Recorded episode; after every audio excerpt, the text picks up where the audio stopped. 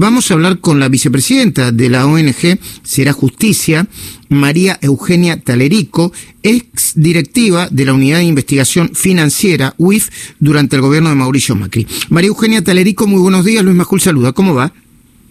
Buenos días, Luis. ¿Cómo estás? Muy bien. María Eugenia, eh, a ver, ¿por qué no nos explicas eh, eh, qué, qué, en qué consiste el documento, ante quiénes lo presentaron y cuáles podrían ser las consecuencias?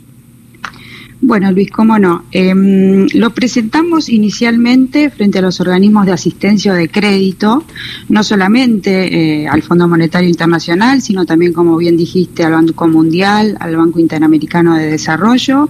Hemos presentado ayer por la tarde a la OCDE, que también tiene una convención antisoborno, que tiene una etapa de seguimiento para la Argentina, y estamos presentándonos en los canales adecuados de control de las convenciones anticorrupción de Naciones Unidas y de la OEA.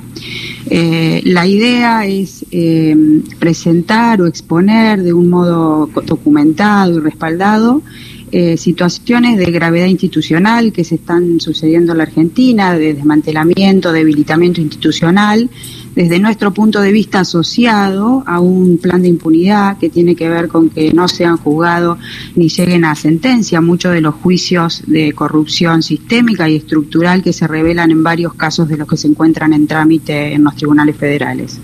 Entonces, eh, eh, es una cosa y es la otra, ¿no? El impacto macroeconómico de los casos de corrupción que se están investigando y un plan de desmantelamiento institucional que pone en jaque las bases fundamentales de una república o de un, de un país que quiere desarrollarse de un modo para otorgar seguridad, para dar confianza, para generar estabilidad y tener integridad que estos son los ejes que preocupan a algunos organismos internacionales a la hora de prestar asistencia a los países. Este, en definitiva, es como un pedido de ayuda, si se quiere, en el marco de programas y la experiencia que tienen estos organismos para ayudar a los países a estabilizar estas bases. Ahora, eh, eh, em, María Eugenia, ¿por qué Em, eh, eh, te lo pregunto desde la ignorancia, ¿no? ¿no? hace falta que lo aclare mucho sobre el tema de la ignorancia, pero el, el eh, ¿por qué estos organismos internacionales prestarían atención a este documento? Normalmente lo hacen, eh, no sé, el Banco Mundial, el BID, el Fondo Monetario Internacional, a, este tipo de razonamientos y de, y de alertas. Lo que sucede, Luis, que desde hace unos años a la, a la fecha, diría desde Christine Lagarde mm. y también eh, en el Banco Interamericano de Desarrollo con programas que tienen que ver con nichos de corrupción que se ven obviamente en la obra pública, este, Brasil ha sido un gran despertador de conciencias a los organismos internacionales, se vienen trabajando documentos, guías, estándares y empiezan a ser parte de las propias políticas de los organismos, mirar cuando hay una asistencia o de crédito o técnica a los países para poder ayudarlos a fortalecer. Hoy tienen dentro de estos organismos, creciendo de una manera vertiginosa, diría, segmentos importantes de integridad y, y transparencia este, como ejes de estabilidad macroeconómica. Se dieron cuenta que cuando la corrupción es sistémica y estructural es muy fácil ver lo que pasó en Brasil con Odebrecht. No solamente sucumbió Brasil, sino que toda una región con presidentes y clases políticas y empresarios fueron arrastradas por una, clase, por una clara crisis sistémica regional. Este, estos impactos son los que empezaron a preocupar a los organismos para generar documentos, políticas y guías y en, ellos mismos mirar en sus programas que estas bases se encuentren más o menos estables para poder ayudar a los países. Eh, María Eugenia Talerico, de nuevo, estamos hablando con María Eugenia Talerico, vicepresidenta de la ONG Será Justicia, es directiva de la UIF. Eh, eh, dan una, eh, o sea, vos en, diferentes ocasiones, y creo que también en el documento se da una larga lista de intentos de eh, acelerar la ejecución de, de para apoderarse con el Poder Judicial.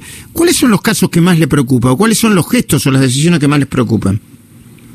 Em, hoy lo que más me preocupa tiene que ver obviamente con el Procurador General de la Nación, el cambio de mayorías para su designación y la intromisión política dentro del Tribunal de Enjuiciamiento de los Fiscales, donde van a estar absolutamente todos en jaque a la hora de poder avanzar en los casos de corrupción y con eh, la lo que observamos respecto de la Oficina Anticorrupción y la disolución del área penal o la poca acción de la Unidad de Información Financiera como querellantes en estos casos, sin fiscales no vamos a tener acusaciones en los juicios de corrupción que necesitamos sean juzgados, se muevan y que lleguen a dictarse las sentencias.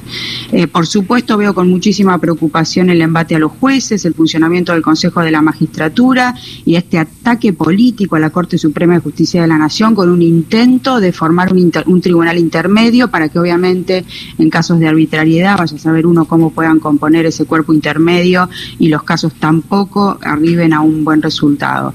Eh, diría que hoy este, esta situación es clave eh, para, para evitar obviamente que sean frustradas las sentencias en los casos de corrupción que estamos viendo. Eh, María Eugenia Talerico, vicepresidenta de la ONG Será Justicia, ex directiva de la UIF, gracias por atendernos. ¿eh? Muchas gracias, Luis. Bueno, muy bien.